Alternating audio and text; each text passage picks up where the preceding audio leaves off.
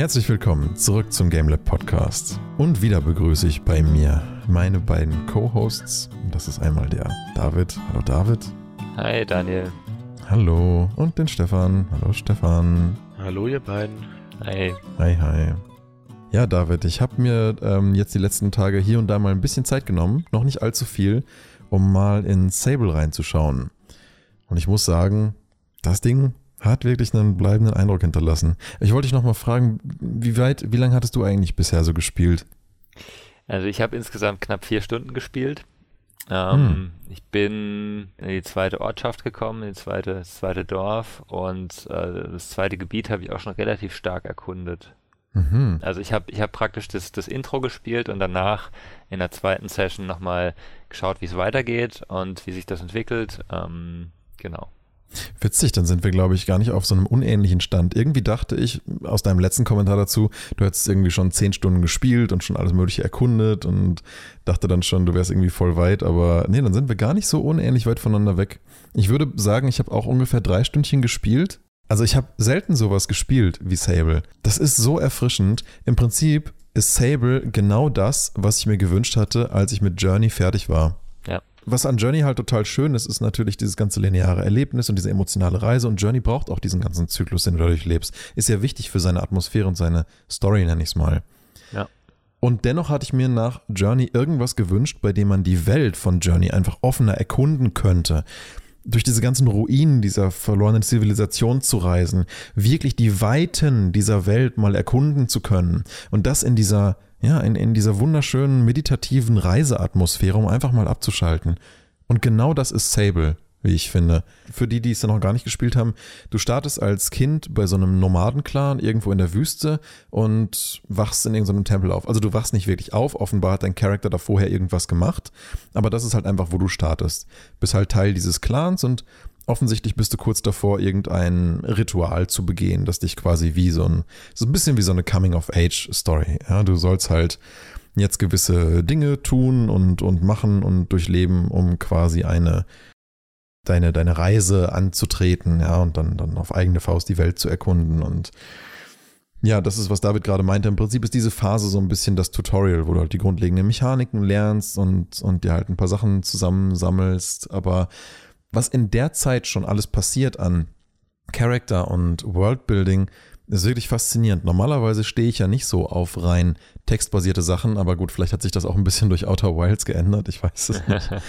Outer Wilds ist ja wirklich ganz, ganz viel Erzählung über Text und ja, ich, ich finde, es ist einfach aber auch ein Unterschied, wie man Sachen durch Text erzählt. Outer Wilds zum Beispiel ist wirklich gut geschrieben und Sable ist auch extrem gut geschrieben. Fast noch besser, weil es fühlt sich ein bisschen an, als würdest du eine eine Geschichte oder eine Art Drehbuch lesen, weil du halt ständig auch die Gedanken deines Protagonisten mitliest. Und die halt immer wieder in dem Dialog zwischendrin in einer anderen Font dargestellt werden.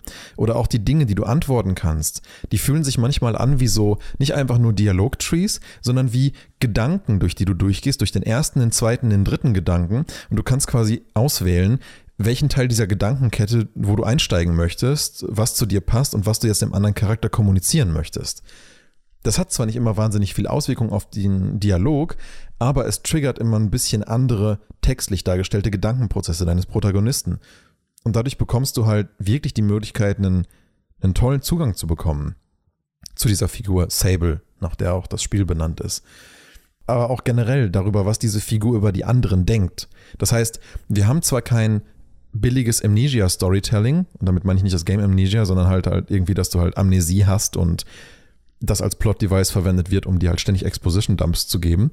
Sondern dadurch, dass der Charakter halt permanent über andere Figuren nachdenkt und das auch textlich abgebildet wird, noch bevor du eine Antwort triffst, kriegst du eigentlich Storytelling-Kontext über die anderen Figuren mit, auf eine ganz natürliche Art und Weise. Weil man selber ja auch, wenn man mit Leuten redet, man denkt ja auch über die nach. Man, es ist ja auch nicht still im Kopf währenddessen. Und das hast du aber bei den meisten Spielen. Es ist still im Kopf des Protagonisten und du antwortest halt irgendwas und musst halt den Rest selbst beitragen. Hier gibt dir das Spiel aber irgendwie einen Kontext dafür und sagt dir, guck mal hier, das sind die Gedanken der Figur, die du gerade spielst. Und das ist nur eins von wenigen kleinen Details, die ich finde, die fürs Character und Worldbuilding echt viel ausmachen. Das andere ist zum Beispiel, am Anfang baust du halt eine wichtige Sache für dich zusammen in so einer Werkstatt. Das ist offenbar für die Protagonistin halt ein total wichtiger Schritt in ihrem Leben und freut sich wirklich wie so mit so ein bisschen Quietschen zwischen so, oh cool. Wie so, wie so also sagt halt nichts verbal, aber halt so durch die Geräusche merkst du genau, das ist dieser Figur gerade echt wichtig. Und das ist so eine kleine Nuance, so eine kleine Nuance, aber das ist genau das Zeug, was, wie ich finde, hier und da mal in Horizon Zero Dawn gefehlt hat. Genau diese kleinen Sachen, wo du merkst, da geht der Charakter wirklich mit mit dem, was gerade passiert. Das ist für diese Figur wirklich wichtig und bedeutsam. Und du kriegst es auch mit. Und dazu braucht es nicht irgendwie einen langen Dialog. Dazu braucht es nur mal ein Geräusch sein. Baust irgendwo eine Komponente dran und, und, und der Charakter du merkst ganz genau, der freut sich einfach ein Ast. Ja, man freut sich halt auch mit dann, ne? Also es ist wirklich, ich, ich finde, du hast es sehr gut beschrieben, dieses Dialogsystem, das ja eigentlich so wie der Fluss der eigenen Gedanken ist, mit ein paar Dialogen zwischendrin. Ne? Man, man, es ist sehr viel eben die Gedanken, die dargestellt werden.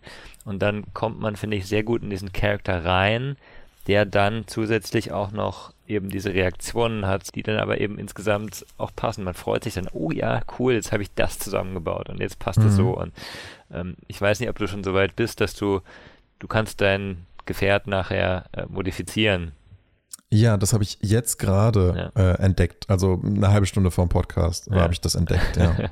und das finde ich auch sehr schön gemacht, auch die Art, wie das dargestellt wird, ne? Und du erkennst dann halt wieder an der Form, was es jetzt macht. Ja, dein Gefährt fühlt sich auch anders an. Es ist nicht nur, du baust was dran und es sieht anders aus, sondern es verändert auch die Fahreigenschaften und die Optik beziehungsweise die Geometrie dessen, was du dran baust, passt aber auch zu dem, was es verändert.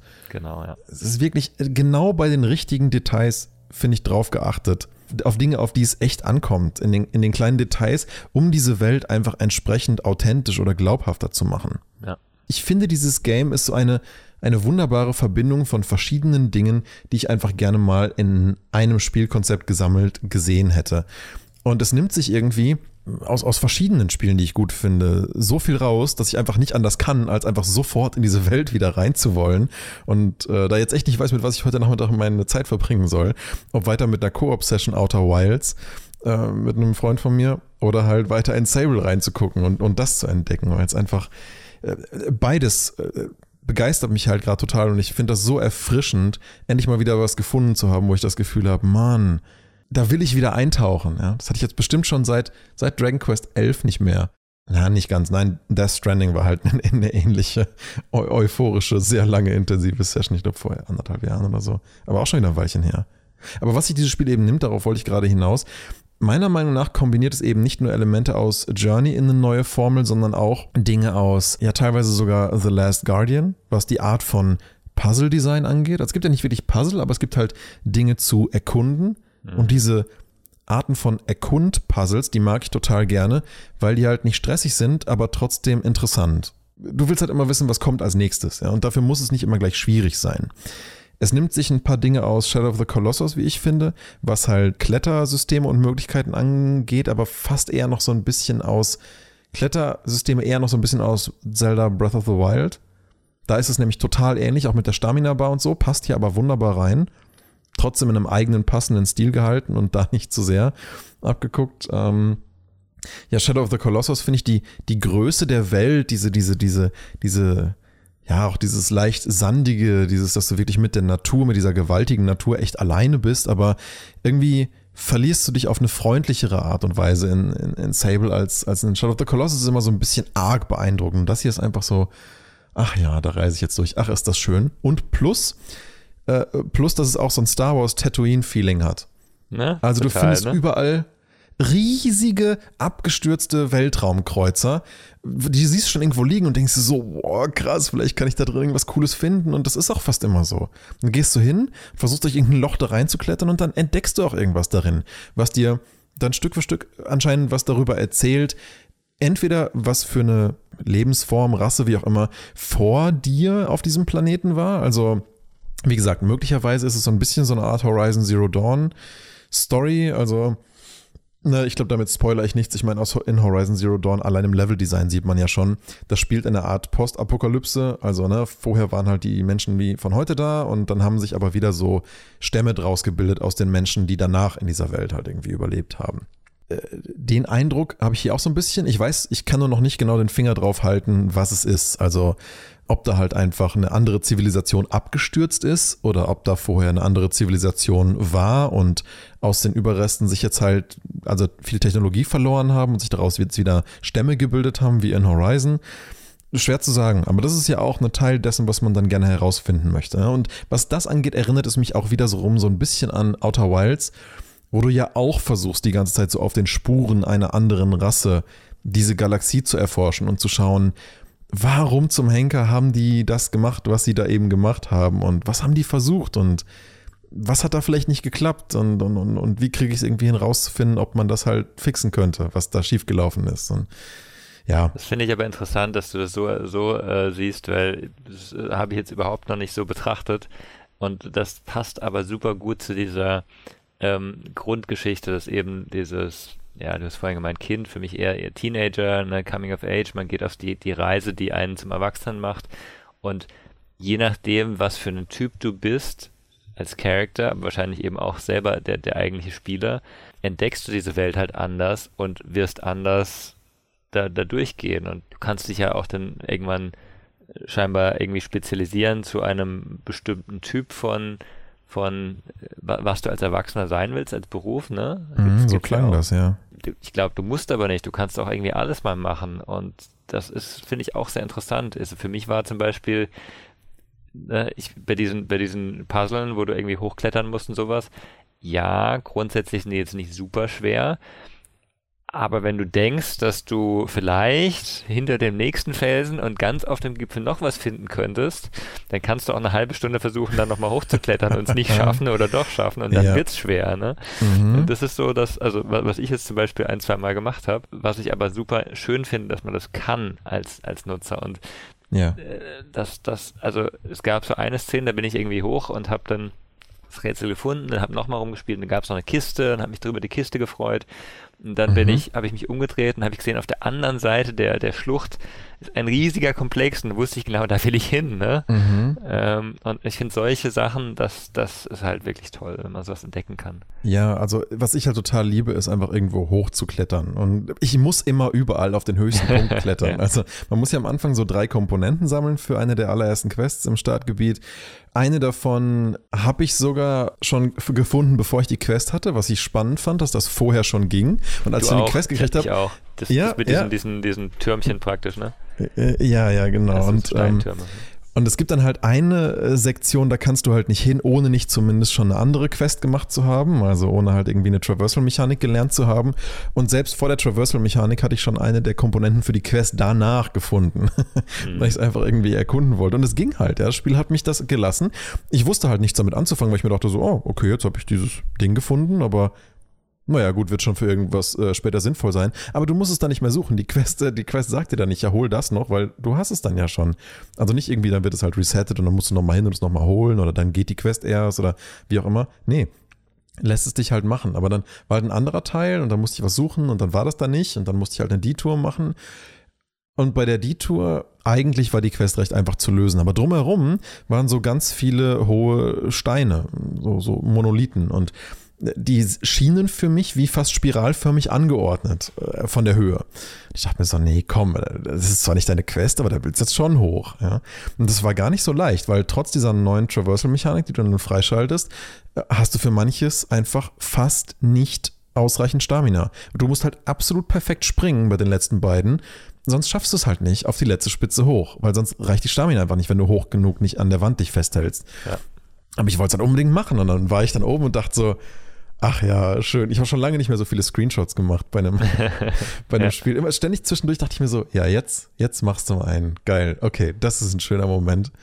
Und das Schöne ist, wie du auch gerade schon meinst, mit, oh, da ist noch eine Kiste. Genau das hatte ich auch. Ich kletter halt dann hoch bei dieser Sidequest und ich hätte da gar nicht hoch gemusst und merkt dann so, oh Moment, warte mal, jetzt von hier oben sehe ich das da hinten auf dem Weg, den ich hingelaufen bin, ganz fies hinter einem Eckchen eine Kiste gestanden hätte, die ich aber natürlich nicht gesehen habe beim gerade äh, seit ich dran vorbeilaufen. springst du wieder runter und, und holst du die noch und ähm, ja, Ressourcen, Geld ist ja sowieso recht rar in dem Spiel. Fand ich jetzt gar nicht. Also ich finde, man merkt es, wenn man in die erste Stadt kommt. Ich konnte mir nicht direkt alles kaufen, was ich haben wollte. Also in die erste, was heißt in die erste Stadt, in das in die erste große zweite Location. Ich konnte mir definitiv nicht alles holen, was ich wollte. Dann hast du entweder nicht genug äh, entdeckt oder. Und du hast vom zweiten Areal auch gesagt, dass du schon ein bisschen mehr erkundet hast. Ja, ne? ja, wahrscheinlich. Ja. ja ich habe okay. tatsächlich aber auch, auch schon davor bei diesen ähm, Ballonfahrern immer wieder ähm, eingekauft, nach den Karten gekauft. Das ist auch eine schöne, schöne Sache. Ja, das finde ich auch so geil. Da nehmen die einfach dieses Prinzip von Assassin's Creed und machen es einfach interessant stattdessen. also, weil im Prinzip, wie du an die Karten kommst, ist, du musst halt irgendwie zu einem Ballonfahrer hin, der halt erstmal über der Karte schwebt und ein bisschen erkundet, sodass halt auch Sinn macht, dass er dir Karten verkauft, weil er halt er sichtet das Areal halt und du kannst dann halt, wenn du ihn erreichst, er ist immer irgendwo ganz weit oben, dann kannst du von ihm halt die Map kaufen. Und im Prinzip ist es nichts anderes als ein Watchtower-Prinzip bei Assassin's Creed, aber es sind halt nicht immer die gleichen Tower, es sind nicht immer die gleichen Sprung-Sachen, äh, die du halt, also es ist immer ein bisschen unterschiedlich schwierig, da hochzukommen. Mhm. Und, und, dann kaufst du halt die Karte von ihm und unterhältst dich noch kurz mit ihm, aber das ist halt ein kleines Charaktererlebnis und nicht einfach nur ein, ja, ich bin jetzt oben, jetzt wird die Karte aufgedeckt, jetzt habe ich alles gesehen, sondern nein. Du, du musst diesen Weg zurücklegen, du musst mit ihm reden, du musst ihm die Map abkaufen. Es macht Sinn, dass er die Map erstellt hat, weil er schon seit Ewigkeiten da oben rumfliegt und alles aufmalt. Und so aufgemalt sieht die Map halt auch aus. Und da hat einfach selbst dieses kleine Detail des Kartenfreischaltens mehr Atmosphäre als Assassin's Creed irgendwie. Ja, hat so ein bisschen anderen Hintergrund natürlich, äh, eben mit dem, mit dem sehr charakterfokussierten Spiel hier, aber es, ich finde es auch sehr, sehr schön gemacht, ja. Mhm. Ja, äh, was ich auch, was ich auch sehr cool fand, also ich, ich finde den Soundtrack auch geil, ne? Ich meine, ich habe ich oh hab Japanese Gott, Breakfast ja. auch davor gekannt, aber ja, es nicht. kam jetzt, es kamen jetzt so viele Interviews raus mit, äh, mit Michelle Sorner, die, die äh, das, das ist super interessant. Die hat scheinbar als Kind auch ganz viel ähm, eben äh, Konsolenspiele gespielt und sowas und hat da total mhm. eng nachher mit den ähm, Entwicklern über Jahre zusammengearbeitet. Und ich, ich glaube, in einem Interview sagt sie, sie hat eigentlich schon mehrere 100 äh, Stunden das Spiel gespielt, aber nie die finale Fassung noch, ne? So, weil sie halt immer wieder Vorversionen gespielt hat und gesagt, okay, so kann ich dazu komponieren. Das fand ich super interessant. Also da kann man vielleicht auch noch ein paar Links äh, dazu machen nachher in den Podcast. Also ich finde, wenn man jemand ist, der echt auf gute Soundtracks steht und da bin ich definitiv ein Kandidat für, dann muss man diesen Soundtrack einfach gerne haben, weil der ist so, er ist so atmosphärisch, er ist so unglaublich passend, er ist, er ist so, er ist so ein bisschen wie bei, und deswegen kam ich vorhin, glaube ich, auf Death Stranding, er ist so ein bisschen wie bei, wie bei dem Spiel, weil er, weil er so dezent dann kommt, um halt die Atmosphäre ein bisschen aufzuwerten. Und meistens die Atmosphäre eines neuen Reiseaufbruchs oder Abschnitts, so den Eindruck hatte ich bislang, ja. Die kommt nicht beliebig und ständig irgendwo zwischendrin, sondern meistens immer dann, wenn, wenn es halt das Areal fast schon symbiotisch in irgendeine Richtung atmosphärisch aufwerten soll. Das ist hier so dermaßen gekonnt eingesetzt. Ist, das war so extrem, als ich, als ich aufgebrochen bin durch das erste Tor nach dem Tutorial und, und, und, und rausgereist bin. Mhm. Da kommt ja dieser erste große Track mit auch Stimme dabei. Und ich fand das so wunderschön. Ich, ich wollte einfach auf keinen Fall, dass dieser Track unterbrochen wird. Ja. Äh, ich bin dann gef äh, gefahren und gefahren und dachte mir so, na Mann, da ist aber was, was ich erkunden will. ich will eigentlich wäre jetzt aber konsequent weiterzureisen und die Musik auslaufen zu lassen, um diese Atmosphäre so zu genießen, wie sie wahrscheinlich gerade gedacht ist. Ja. War ein echt ein magischer Moment, aber dann war da dieser blöde kleine Spiraltower. Ich dachte mir, da ist bestimmt nicht viel aber eine Kleinigkeit. Aber wenn jetzt da hochzugehen bedeutet, dass ich eine Chance habe, dass diese Musik abbricht, sollte ich das lieber lassen. Und da war mal doch mein Entdeckergeist zu groß und bin ich doch zu dem Tower und ich bin dann hoch und während ich hochlief, und das fand ich echt spannend, wurde die Musik langsam runtergefadet und ich dachte so, nein, bitte nicht ausfaden. Geh hoch, entdeck da wirklich was. In dem Moment spielt halt der Sound vom Entdecken ab und die Musik ist kurz gemutet worden. Ich dachte so, nein. Und dann fadet die wieder ein, ich den Tower wieder runter und dann ist sie wieder zu voller Lautstärke aufgedreht. Ich war so, oh ja, genau, genau so hätte ich dieses Audioerlebnis gerade selber auch haben haben wollen. Ne? Geh wieder auf mein Gefährt, reise weiter durch die Gegend und der Sound spielt wieder weiter in voller Lautstärke und dann erreiche ich die zweite Stadt und er fadet dann langsam wieder auf. Wunderschönes Timing, ein unglaublich äh, synästhetisches Erlebnis. Großartig. Also, wie gesagt, nicht viel gespielt davon, aber. Ja, sie haben, also sie haben wirklich die, die, Soundtracks auch eben, wie du sagst, dieses, dieses Erlebnis hatte ich ähnlich. Bin da auch, ich bin rausgefahren, bin erstmal, hab erstmal es genossen und dann irgendwann bin ich auch irgendwo hoch und hab ich habe nicht so gesagt, ich muss es jetzt zu Ende hören, weil ich, ich habe mir schon gedacht, dass es irgendwie an anderer Stelle weitergeht. Aber diese Übergänge sind echt sehr gut gemacht, auch wenn du eben in die nächste äh, in den nächsten Ort kommst oder wenn du zu einem Mhm. äh, mit irgendjemand redest, das passt alles sehr, sehr schön zusammen. Ist echt sehr gut. Und du merkst auch, dass sie eben über Jahre lang äh, daran gefeilt haben, sozusagen. Wie lange saßen die da dran? Weißt du das zufällig? Also ich habe ich hab gerade eben in, in einem der ähm, ähm, Soundartikel, da steht, sie haben 2017 haben sie eben ähm, ähm, Japanese Breakfast äh, angefragt, ob sie mitmachen will. Ach, das ist nur eine Künstlerin, ja? Das Japanese Breakfast ist eine Künstlerin, die kommt Ah, aus, aus, aus den äh, West-USA. Mhm. Die hat halt dann Ja gesagt, das heißt also ab 2017, vier Jahre lang ist da was entstanden. Ne? Ähm, Wow. Ich weiß nicht mehr sicher, wie lange jetzt, jetzt konkret da, wie viele Iterationen da drin stecken, aber ähm, ist auf jeden Fall eben ein langer Prozess gewesen, was du halt auch merkst. Ich glaube, das merkt man auch am Spiel, dass da sehr viel ähm, gefeilt wurde. Die ersten die ersten Screenshots, so die ersten, das erste GIF, das auf Twitter gab, das war schon, das war schon dieser Gleiter, der durchfährt. Da hat man schon Mhm. gesehen, wie es aussehen soll, aber das ist ja, der Look und viel ist ja das eine, aber wie alles zusammenpasst, diese Details, die, die Dialogsystem und sowas. Ja, wie Also du gerade sagst, Look and Feel. Also der Look ist ja eine Sache, aber Ja. das Feel, Ja. das ist, macht, ist halt viel mehr. Ja. viel mehr als, als, als, nur, als nur der Look. Ja. Weil das sich halt aus allen Details und den Charakterscripts äh, und dem ganzen Sounddesign und, und, und der Bewegung der Charaktere alles zusammensetzt. Das sind zum Beispiel so Kleinigkeiten wie, dass der Charakter halt in, ich glaube, nur, keine Ahnung, 10 FPS läuft, aber das Spiel in 60. Also je nachdem, wie gut dein Rechner ist, läuft halt flüssig. Ja. Aber der Charakter läuft in einer geringeren FPS. Ich hatte es gestern Abend noch jemandem kurz geshared, der wissen wollte, na, was machst du gerade so? Und ich meinte, ja, ich gucke ein bisschen in Sable rein, morgen für einen Podcast. Er meinte so, ah, okay, hm, zeig mal, mach mal, mach mal Stream kurz per Discord. Ich habe ihm das gezeigt und er meinte so, sag mal, was ist denn mit der Performance? Oder ist das Absicht? und dann meinte ich so, äh, meinte er so, nee, warte mal, nee, nee. Und dann bevor ich ihm das beantwortet habe, war er so, nee, warte mal, nein, das ist schon Absicht, ne? Nee, deine Kamera ist total flüssig, ich sehe das ja. Ach, das ist ja witzig, der Charakter läuft echt nur mit ein paar wenigen Frames. Das sind ja nur fünf bis acht Frames äh, pro Laufcycle. Nein, das ist, und, und, und, und dadurch bekommt es halt, und ich finde, das passt auch zum Stil, dadurch bekommt es so ein bisschen was Cartoonigeres. Ja, aber es passt halt so gut rein, ne? Du denkst nie, oh Gott, das wackelt ja oder das hakelt, sondern es passt Ja. einfach. Es hat so ein bisschen was, ich weiß gar nicht, wie ich es beschreiben soll. In Symbiose mit der Musik hat es ein bisschen was digital glitschiges. Mhm. Aber irgendwie passt das in diese Welt. Es passt zum Interface, es passt dazu, wie die Musik manchmal auch so ein bisschen absichtlich rumglitscht oder so kleine Knack-Sounds reinkriegt. Es ist halt alles so ein bisschen rough. Aber auf eine Art und Weise, die trotzdem polished wirkt. Das ist irgendwie echt interessant. Das Einzige, was bei mir nicht so geil funktioniert und ich hoffe, das kann man irgendwie weghacken oder so, ist, dass die V-Sync, ähm, es gibt kein Setting für V-Sync in den Settings und ich habe das Gefühl, die funktioniert bei mir standardmäßig einfach nicht. Also es zieht bei mir ständig, wenn ich die Kamera rauf und runter mache, Schlieren entlang der Y-Achse.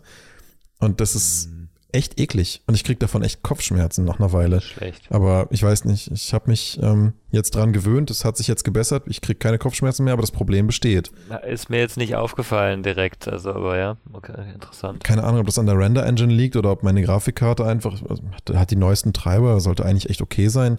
Die stellt ja auch sonst alles vernünftig dar, aber nee, damit hatte ich leider ein bisschen Trouble, aber ich habe mich jetzt dran gewöhnt, das ist okay. Äh, Wie gesagt, in erster Linie versuche ich einfach diese Ästhetik zu genießen. Ach ja, genau, über, über Style gesprochen. Dieser Tag- und Nachtwechsel ist aber auch wirklich, also ne, die haben aber auch in alles irgendwie Hirnschmalz reingesteckt, oder? Ja. Also, also dieser Tag- und Nachtwechsel ist ja nicht einfach nur, ja, hell, dunkel, hell, dunkel und nein. Sable hat halt tagsüber Farben und Dynamik und Spannung und andere Musik und, und, und alles ist lebendig und lädt ein zum Entdecken und nachts ist einfach alles gemäßigt und die Farben entsättigen sich und alles geht irgendwie in den gleichen Farbton über und ja, hier und da ist vielleicht mal ein Licht, aber die Musik spielt dann noch ruhiger. Alles ist einfach nicht so hektisch. Es ist aber auch nicht dunkel, es ist nicht düster, es ist nur einfach, es ist Ruhe. Ja, als ob sich einfach wirklich die ganze Welt zur Ruhe gelegt hätte, ihre Farben auch irgendwie eingeschlafen wären und ja, alles einfach nur so langsam durch die Nacht vor sich hingleitet, ja. Und das, das, ah, das sich alleine zu überlegen, einen Tag- und Nachtwechsel auch zu einem ästhetischen Gestaltungselement zu machen auf diese Art und Weise, da musst du erstmal drauf kommen und dann musst du es auch erstmal so umsetzen. Also, ich kenne kein Spiel, das das so macht in der Form. Ich, mir ist jetzt auch keins eingefallen. Ich, ich meine, es gibt schon ein, zwei Spiele, die das machen, aber die sind dann komplett anders von der Art her. Das sind so, so comicartige Spiele halt wirklich. Das ist ja auch, mhm. vom, vom, Stil her passt das ja auch. Ich glaube, das, das ist schon, also in Comics hast du schon oft, dass du nachts plötzlich ganz harte, schwere Schatten hast, was du jetzt, jetzt nicht hast, so hart und schwer, aber schon den mhm. klaren, mhm. krassen Unterschied zwischen Tag und Nacht. Aber ja, ich habe jetzt auch, also ich finde es auch super, super geil gemacht und ich bin, ich glaube, ich, glaub, ich habe es im, im, anderen Podcast erzählt, ich bin so am Anfang durch diese graue Welt gelaufen, relativ lange gefühlt und dann ging die Sonne irgendwann auf, als ich oben auf so einem Türmchen stand und das war halt auch sehr geil, weil du dann mhm. von oben halt nochmal diesen Verlauf, wie die Sonne wandert, also wie in Wirklichkeit halt super schön siehst, wenn du mal nachts irgendwo oder früh morgens auf einem Berg warst und siehst, wie die Sonne aufgeht und so das alles erhält langsam. Das ist ein tolles Gefühl und das haben sie echt gut übertragen. Ja, es ist wirklich, es ist wirklich wunderschön. Das Einzige, was ich mir noch gewünscht hätte, wäre so ein bisschen, wie wäre es wohl, wenn man jetzt Sable mit und Outer Wilds verbinden würde. ja? Also wenn man jetzt in der Welt von Sable startet und dann kann man wirklich jemand in den Weltraum starten und ja. dann sieht man halt, dass die Sonne, ähm, die du immer auf und untergehen siehst, sich tatsächlich einfach dein Planet nur die ganze Zeit um die eigene Achse dreht. Das ist ja so einer der ersten, uh, geil Momente in Outer Wilds, ja. ja. Dass der Tag und Nacht, das ist das einzige Spiel, wo ich es noch geiler gemacht finde, aber auf eine andere Art und Weise cooler gemacht, ja. Weil du halt, weil sich halt wirklich die Lichtsituation auf deinem Planeten verändert, abhängig davon, wo gerade halt äh, die Sonne zum Planeten steht, beziehungsweise wie er halt gerade rotiert ist. Ja. Und das ist so, das ist so, deswegen meine ich letztens zu einem Freund von mir, mit dem ich das gespielt habe, äh, es ist, ich habe selten so ein wissenschaftliches Spiel gespielt, weil ich finde, man könnte Outer Wilds prinzipiell sogar in Grundschulen Kinder spielen lassen und so zeigen, schau mal, so ist das, wie in einem kleinen Minimodell ein, ein Sonnensystem funktioniert. Und deswegen geht die Sonne auf und unter. Guck mal, jetzt kannst du mit einem Raumschiff dahinter fliegen und siehst jetzt sogar, wie das funktioniert, so als Ganzes. Ne? Also, auch, auch, das ist auch einfach ein tolles Logikspiel. Also, ich würde fast sagen, das kann man auch geil als Edukationsmaterial verwenden. Nee, aber das nur so am Rande zum Thema Sonnenauf- und Untergang. Das ist äh, in Outer Wilds auf eine ganz andere Art und Weise echt noch geil gelöst. Aber hier ist es halt nochmal so viel atmosphärischer, weil es auch künstlerisch einfach kuratiert ist, wie dieser Sonnenaufgang stattfindet. Auch dieser, dieser, dieser, dieser Schein, der sich halt überall so am Horizont befindet, bevor es dann wieder losgeht mit der Sonne und dann. Und dann, ja, und, und, und wie du dann auch siehst, wie, wie, wie halt so dieser Grauschleier sich vom Land hebt und alles hat wieder Farbe und fängt wieder an zu leben. Es ist ja auch im Prinzip was mit der Natur ja da auch passiert. Ich meine, viel Natur hast in dem Spiel, ist halt eine riesen Wüstenwelt, aber ja. Aber gerade in Wüstenumgebungen siehst du sowas halt am stärksten, weil sonst bist du, sag ich mal, oft abgelenkt. Deswegen auch, habe ich vorhin gemeint, vom Berg aus, weil alles ein bisschen kleiner aussieht, weil du alles ein bisschen ähm, von oben siehst. Und äh, genauso eben, wenn du in einer Wüstenumgebung bist, da fällt halt so ein Sonnenstrahl noch stärker auf, ganz oft. Ne? Das ist mhm. einfach, ähm, das, das passt alles sehr gut zusammen, wie gesagt. Also wenn ich es kurz in zwei, drei Wörtern zusammenfassen müsste, ist es, glaube ich, ein in erster Linie pures ästhetisches Erlebnis. Also man ist wirklich voll im Moment drin und jeder Moment zum nächsten hat irgendwie eine gewisse Art von Begeisterung. Das ist so, was ich irgendwie als, als, als, als voll äh, ästhetisches, ähm, lebendiges Erlebnis beschreiben würde. Ja. Das ist echt geil. Und ich, wie gesagt, ich habe es erst zwei oder zweieinhalb Stündchen gespielt und bin, bin absolut fasziniert. Also ich überlege sogar fast, ob ich das jetzt erstmal pausiere und mit dem einen Freund von mir, mit dem ich jetzt gerade wahrscheinlich in einer Stunde weitermachen werde mit unserer Outer Wilds Koop, also Pseudo-Koop-Session, das vielleicht danach dann auch nochmal neu anzufangen, weil das ist auch so ein Erlebnis. Natürlich ist es irgendwie schön, da alleine durchzureisen und diese Atmosphäre aufzusaugen, aber ich persönlich teile so Erlebnisse einfach total gerne. Also als wir letzten Samstag da zusammen Outer Wilds gespielt hatten, wir haben den ganzen Tag nichts anderes gemacht. Wir haben alles zwischendurch versucht auf ein Minimum zu reduzieren, mhm. essen oder kurz irgendwie mal raus oder irgendwas besorgen oder so. Alles so kurz wie möglich zu halten, weil wir unbedingt jede Minute in diese Welt stecken wollten. Und auch gestern Abend meine ich so, na, wollen wir zusammen nochmal reingucken? Ähm, und dann meine ich so, boah, ich habe jetzt eigentlich nur eine Stunde und nee, das will ich nicht. Ich will mich darauf wieder voll einlassen können. Das war richtig toll letzte Woche. Ich mache das nicht so zwischen Tür und Angel. Das hat das Spiel nicht verdient. So. Das fand ich klasse. Ja. Bin mal gespannt. Und ich hatte noch so euphorisch meiner Freundin davon erzählt, von Outer Wilds, dass sie das direkt jemand anders erzählt hatte und war so, hey, wollen wir das dann zusammen im Koop spielen? Und da war so, ey, klingt echt toll, lass uns das machen. Und dann äh, war ich so zu ihr, als ich das mitbekommen habe, ich meinte so, du, das ist kein Koop-Game, ne? So, hä, was hast du denn für Mist erzählt? Und meinte ich so, nein, nein, ich habe dir keinen Mist erzählt. Ich habe dir gesagt, ich spiele das mit jemandem zusammen. Ich habe nicht gesagt, wir spielen das im Koop zusammen. Er spielt es nicht, guckt so, ach so, ach naja, hm, okay, na dann. sie, sie dachte halt, okay, cool, das kann man zusammen in der gleichen Welt erleben, so wie ich es erzählt hatte. Wahrscheinlich, weil ich da so euphorisch war. Dann haben wir das und das entdeckt und so, aber ja, ist halt eine andere Art, so ein Game anzugehen. Ne? Ist halt so, wie man früher zusammen auf der Couch gespielt hat, jetzt teilt man sich halt über Discord, aber ja, mein Punkt war eigentlich, ich teile so Sachen einfach gern. Ja, ich glaube tatsächlich, also ich kann es mir schon vorstellen, aber ich würde es wahrscheinlich vorziehen, dass man das vor Ort dann wirklich zusammen auf der Couch sitzt, dieses Spiel anmacht. Ja.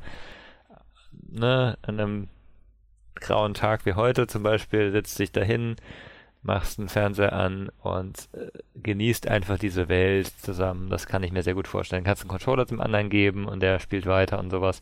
Weil das mhm. finde ich halt, bei, bei, Outer Wilds verstehe ich dieses Rätseln. Ne? Da, das, da löst du was zusammen, aber bei ähm, Sable ist es ja nicht so, dass du wirklich viel rätseln musst. Du kannst. Das stimmt. Du, du gehst das, halt nach mhm. in die eine Richtung, du kletterst mal wo hoch. Ähm, du kannst natürlich beim Dialog was auswählen, aber du hast nicht so viel ähm, ich glaube, Kooperation, die du machen kannst, wenn du zu zweit sowas anschaust.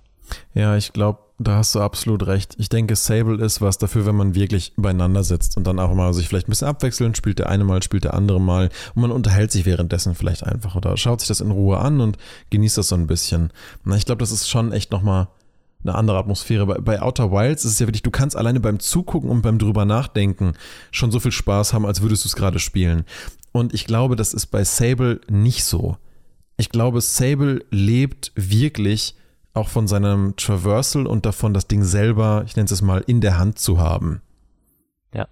Also gerade wie dieses Gefährt sich verhält und äh, selbst wenn der Controller jetzt keine Vibration hat oder so, wie jetzt in meinem Fall, wo ich es ja jetzt gerade ausnahmsweise mal am Rechner spiele, normalerweise spiele ich es auch nicht immer an der Konsole, jetzt spiele ich es halt am Rechner, aber auch wenn der Controller jetzt keine Vibration hat oder so, es ist trotzdem ein anderes Feeling, das selber zu steuern, als es nur zu sehen.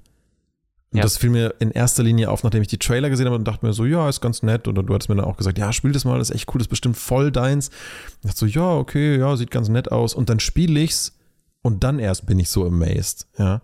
Ich meine, klar, das war bei vielen anderen Spielen auch nicht anders, dass du selber halt erlebt haben musst. Aber hier, glaube ich, wirklich liegt der Reiz vor allen Dingen im Spielen. Und bei Outer Wilds liegt der Reiz vor allen Dingen im Verstehen. Ja, ja absolut richtig, ja. Und für das Verstehen brauchst du es nicht zwingend selber spielen. Also ich würde mir auf keinen Fall ein Playthrough angucken, niemals von Outer Wilds. Aber, ähm, aber dabei zu sein, zu gleichwertigen Teilen miteinander dran rumzurätseln, so ein bisschen wie wir das bei The Witness gemacht haben, das ist, glaube ich, wirklich ein, ein tolles Erlebnis. Und das kannst du in Outer Wilds gut machen, in Sable vielleicht nicht so. Ich glaube, ich werde es in erster Linie auch deswegen alleine mal durchspielen, weil ich möchte dabei gerne anderen Leuten zugucken, in Zukunft mal, wenn das jemand anders spielt, aber nicht um den Preis eigene Erlebnisse weggenommen zu kriegen. Mhm. Ja, ja, ich weiß, was du meinst, glaube ich, ja. Was meinst du, wann guckst du das nächste Mal wieder rein? Ist, ist, ist Sable was, da muss man sich schon Zeit für nehmen, ne? Ja, ich finde es halt auch, also ich, ich wollte jetzt auch nicht irgendwie mal abends kurz nach der Arbeit reinschauen, weil das ist so, das geht glaube ich auch, würde ich aber dann eher so sehen, wenn ich schon relativ viel entdeckt habe und viel gespielt habe. So, das ist ein Spiel, das kann man sehr gut spielen, wenn man nur mal entspannen will, aber im aktuellen Zeitraum will ich da schon irgendwie einen, einen klaren Kopf auch haben, weil das, äh, das ist schon ein sehr schönes Erlebnis insgesamt und ich bleibe dann da auch gerne ein paar Stündchen hängen. Ich mhm. nehme jetzt schon an, dass das lange Wochenende jetzt hier, dass das ähm, mal eine, eine Session nochmal gut hat. Äh, du nennst es klaren Kopf zu haben. Bei mir ist, wahrscheinlich meinst du das Gleiche, aber bei mir ist es immer so, ich muss halt die richtige Emotion, äh, die richtige emotionale Basis für das Spiel haben an dem Tag. Also ich muss mich ja. darauf einlassen wollen und auch immer in der Emotion sein, wo ich mir denke, jetzt passt mir das gerade richtig gut. Ja.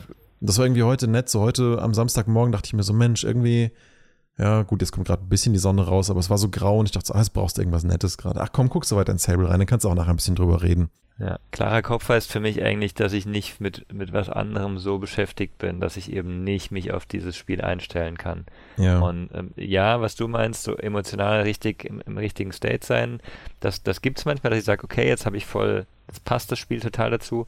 Aber die andere Variante ist, dass ich halt hingehe und sage, hey, ähm, ich würde jetzt gerne was spielen und dann schnappe ich mir Sable und dann kann ich mich trotzdem reinversetzen, weil ich halt nicht irgendwie abgelenkt bin ähm, durch irgendwelche anderen Sachen, die, die gerade los sind. Das ist total wichtig. Ich hatte das die letzten Wochen, als ich super viele Projekte parallel hatte, Wochenends immer das Gefühl, mich schlecht fühlen zu müssen, nicht gerade am Samstag, Sonntag auch noch zu arbeiten. und in so einer Emotion kannst du einfach nichts entspannt spielen. Nee. Und seit, seit, seit drei Wochen ungefähr habe ich mir geschworen, immer einen Tag des Wochenendes mindestens wirklich Wochenende zu machen. Und seitdem kann ich Spiele wieder genießen. Und ich habe echt, ich weiß, es klingt irgendwie echt total Banane, weil normalerweise macht jeder normale Mensch irgendwie Wochenende, aber man merkt erst, was einem da fehlt oder wie wenig Zeit man sich auch für eigene Entspannung nehmen kann, wenn man das einfach wegschiebt und sagt, ach nee, komm, arbeite ich halt weiter, passt doch. Das hat mir tatsächlich die Freude an solchen Spielen auch zurückgebracht. Das, das ging gar nicht mehr. Ich konnte das ein, deswegen habe ich so wenig gespielt an solchen Sachen. Weil ich irgendwie das Gefühl hatte, so, wenn ich jetzt was spiele, habe ich eigentlich ein schlechtes Gewissen, weil ich nicht arbeite. Und das, ja, wie du schon meinst, da muss man seinen Kopf einfach klar kriegen und halt ready dafür sein, das erleben zu wollen, damit man nicht das Gefühl hat, ah, ich sollte jetzt eigentlich was anderes machen. Auf jeden Fall, auf jeden Fall, sehr wichtig. Ja, falls, falls sich jemand wundert, warum Stefan heute so wenig redet, der ist ein bisschen erkältet und hat etwas Schnupfen, hält sich deswegen heute etwas zurück. Was ist denn, äh, Stefan, jetzt mal noch so aus, aus deiner Sicht, klingt Sable nach was für dich, wo du sagen würdest, da schaue ich vielleicht mal rein? Ist, ist das was für dich? Ich überlege eher, ob vielleicht Outer Wilds was für mich wäre, ähm, weil so ganz nur erkunden finde ich ein bisschen. Äh, ist, glaube ich, mutabhängig. Also eventuell würde ich da auch mal reingucken. Aber ich weiß es nicht. Mich schreckt halt auch ein bisschen der Grafikstil ab, beziehungsweise das mit den wenig Frames. Das schreckt mich tatsächlich eigentlich etwas ab. Aber ich müsste halt mal reinschauen. Ich muss auch sagen, nachdem ich es dann wirklich mal gespielt hatte, also die ersten fünf Minuten fand ich es wirklich nicht so geil. Komischerweise. Also ich verstehe schon ein bisschen, was du meinst. Die ersten fünf Minuten habe ich gespielt und dachte mir so, hey, die liegen gerade auf meinem nur, sagen wir mal, nur Full HD Display und nicht 4K oder höher, sehen die Linien halt einfach, ja, ein bisschen, ein bisschen hakelig aus. Das sieht halt auch erstmal auf den ersten Blick, finde ich, nicht zwingend ästhetisch aus. Auch mit der ersten Kamerafahrt und wie der Charakter dann da reinkommt. Ich fand das, ich fand das nicht wirklich schick, muss ich sagen. Und ich dachte erst so, ach nein, ich habe mich so drauf gefreut, denn das finde ich irgendwie nicht so schön und ach, und dann bewegt er sich noch so hakelig und ja. Und dann, und dann musst du halt echt Lust drauf haben. Ja, aber ab dem Moment, wo ich dann halt aus dem ersten Tempel raus bin, was schon nach den ersten zwei Minuten ist, und dann mal einfach so ein bisschen durch die Welt gelaufen bin und ins erste Lager und mit den Charakteren dort gesprochen habe, dann ging es so langsam los. Dann hatte ich so das Gefühl, ach Mensch, ah, okay, das ist schon irgendwie alles, das ergibt im Kopf dann schon ein stimmiges Gesamtbild. Aber dafür muss man sich halt einmal die, die ersten paar Minuten nehmen, um das wirklich zu erleben und auf sich wirken zu lassen. Denn nur von der reinen Ästhetik, wenn man es nicht als Gesamterlebnis äh, aufnimmt, hätte mich möglicherweise der Stil auch ein bisschen abgeschreckt, weil ich, ich kann das zwar als Designer schon gutheißen im Sinne von, da hat sich stilistisch jemand echt was bei gedacht, aber das muss ja nicht gleich heißen, dass ich es selber ästhetisch finde. Aber dieses, wie ich es vorhin meinte, ja, ästhetische Erlebnis, das kommt halt durch viel mehr Faktoren zustande. Und das habe ich halt erst im Spielen gemerkt, dass die Ästhetik nicht alles ist und dass die sogar lustigerweise schöner aussieht, wenn du es mal ein Weilchen gespielt hast. Ich weiß nicht, wie du das siehst, David, aber das war zumindest mein Eindruck. Ich habe den, ich mag den Stil total. Also von Anfang an habe ich den gemacht. Von daher kann ich das nicht, nicht so sagen, ne. Ja, okay. Aber Stefan, du meinst vorhin noch eine Sache, so nur erkunden, hm, ist es vielleicht nicht so deins. Würdest du denn, also ich weiß nicht, David, wie siehst du das? Ist, ist Sable nur erkunden oder also es ist, also für mich ist es nicht nur erkunden, es ist halt viel rumreisen und Charaktere treffen, aber es ist auch vor allen Dingen viel Dinge entdecken und, und rausfinden. Also, weiß nicht, klar ja, muss man Bock drauf haben, aber. Erkunden, entdecken, die Story ist sicher auch wichtig, aber es ist auf jeden Fall kein Spiel, wo du Action jetzt an sich als, als Fokus hast, ne?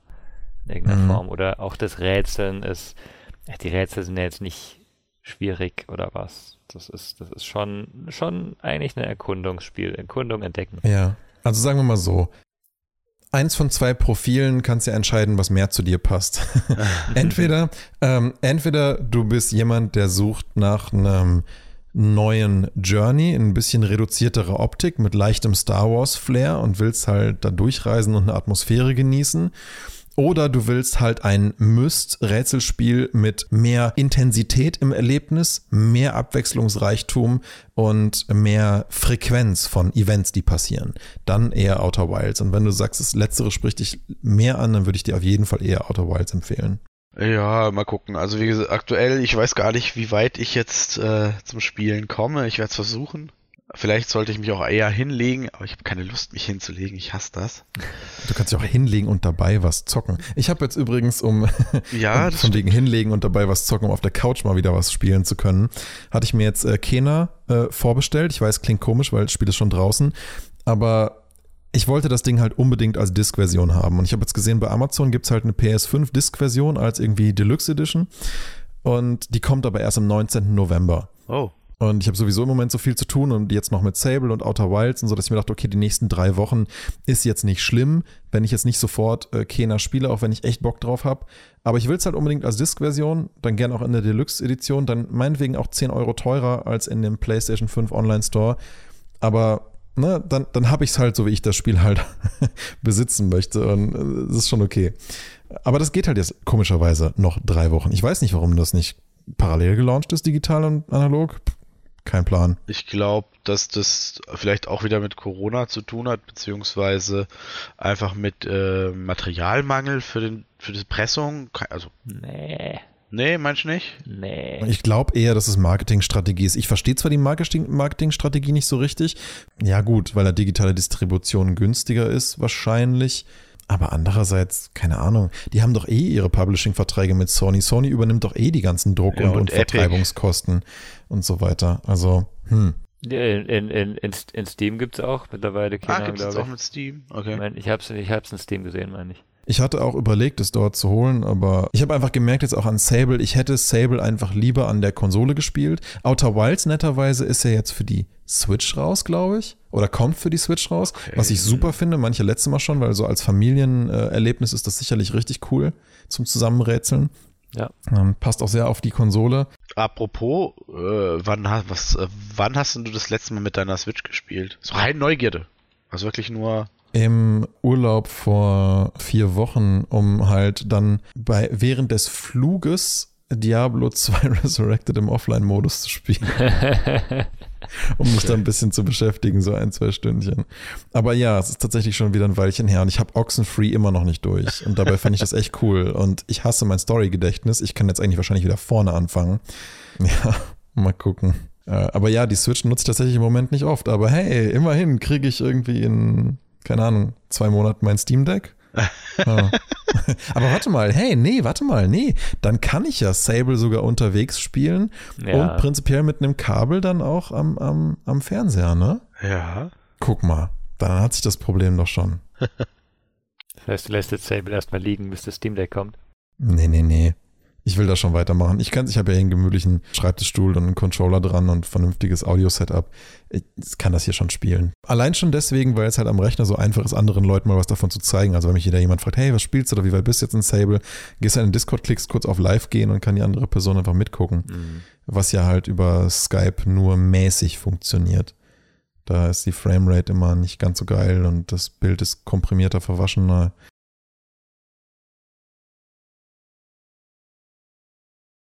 Das funktioniert über Discord irgendwie schon ganz gut inzwischen. Ich bleibe jetzt erstmal am Rechner, aber wenn es dann, wenn's dann doch mal mit dem Steam Deck spielbar ist, äh, werde ich das bestimmt auch darauf mal ausprobieren. Hm. Gut, gut. Irgendwie hat das jetzt doch fast hat das jetzt doch den ganzen Podcast gefüllt. Ich dachte so, ja gut, spielst du heute Morgen nochmal zwei Stündchen in Sable rein, da kann man ein bisschen dazu quatschen, dann müssen wir halt noch irgendein anderes Thema suchen, aber nur irgendwie nicht.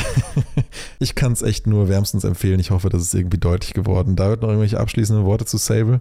Ich finde interessant, dass du so ein bisschen warm werden musstest, dass du äh, aber jetzt so begeistert wurdest. Das hatte ich ja eigentlich schon erwartet. Ähm, deswegen ähm, gut, dass ich dich nicht ganz falsch eingeschätzt habe.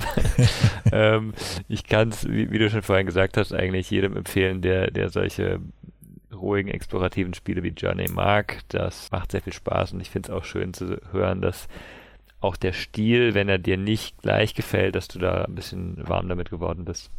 Ja. Das ist auf jeden Fall schön. Ja, also ich hätte es auch nicht so erwartet, aber als ich da eine Stunde drin war, dachte ich mir so, hey, nee, ich will das Spiel gar nicht anders. Es ist auch für viele entdeckerischen Momente total essentiell, dass es so aussieht. Klingt vielleicht komisch, aber gerade wenn du mitten in so einem Raumschiff drin bist, in so einer alten Ruine, ich, ich habe da keine gescheiten Worte für. Normalerweise kriege ich sowas ja ganz gescheit beschrieben, aber ich weiß auch nicht, wenn du in so einem Raumschiff drin bist, diese ganze Feinlinigkeit und so, mit dem das Interieur dann, dann dargestellt wird in diesem Stil, es sieht so ein bisschen aus wie so eine Art, Art Blaupause, aber trotzdem kannst du halt durchlaufen und das hat so eine ganz charmante, aber auch skurrile Ästhetik. Also als würde sich jemand daran erinnern, wie mhm. er dieses, wie, wie er diese Geschichte, die Sable dadurch lebt, erlebt hat und das versuchen zu erzählen und diese Erzählung wieder in Bilder zu packen und daraus dann eine Art spielbares Bilderbuch zu machen. Danach sieht Sable in seiner Ästhetik so ein bisschen aus und ich finde deswegen passt dieser Stil auch so, so schön dazu. Aber das musst du halt erstmal, das musst du halt erstmal wertschätzen lernen. Das kommt halt nicht von Sekunde eins an. Und gerade wenn man da halt irgendwie so einen ästhetischen Fokus hat und vielleicht einen Design-Background, dann gefällt einem das möglicherweise umso besser. Aber das kommt vielleicht nicht direkt ab der ersten Sekunde. Ja. ja. Okay, sehr schön. Dann bleiben wir mal mit der ähm, Empfehlung und würde ich sagen, reden das nächste Mal über andere Spiele. Ich bin sehr gespannt, ob, wir, ob ich bis dahin Outer Wilds dann ganz fertig habe. Und ich bin mir sicher, wenn ich es ganz fertig habe, werde ich wahrscheinlich nicht viel drüber reden wollen, weil ich dann einfach nur sagen werde, spielt das? Ohne Vorwissen. ich glaube, dann ist es am besten erlebt. Okay. Ich freue mich auf den nächsten Podcast mit euch. Stefan, dir gute Besserung und Danke. Äh, ja, macht dir noch ein schönes Wochenende. Machen wir. Bis dann. Bis dann. Ciao. Bis dann. Ciao.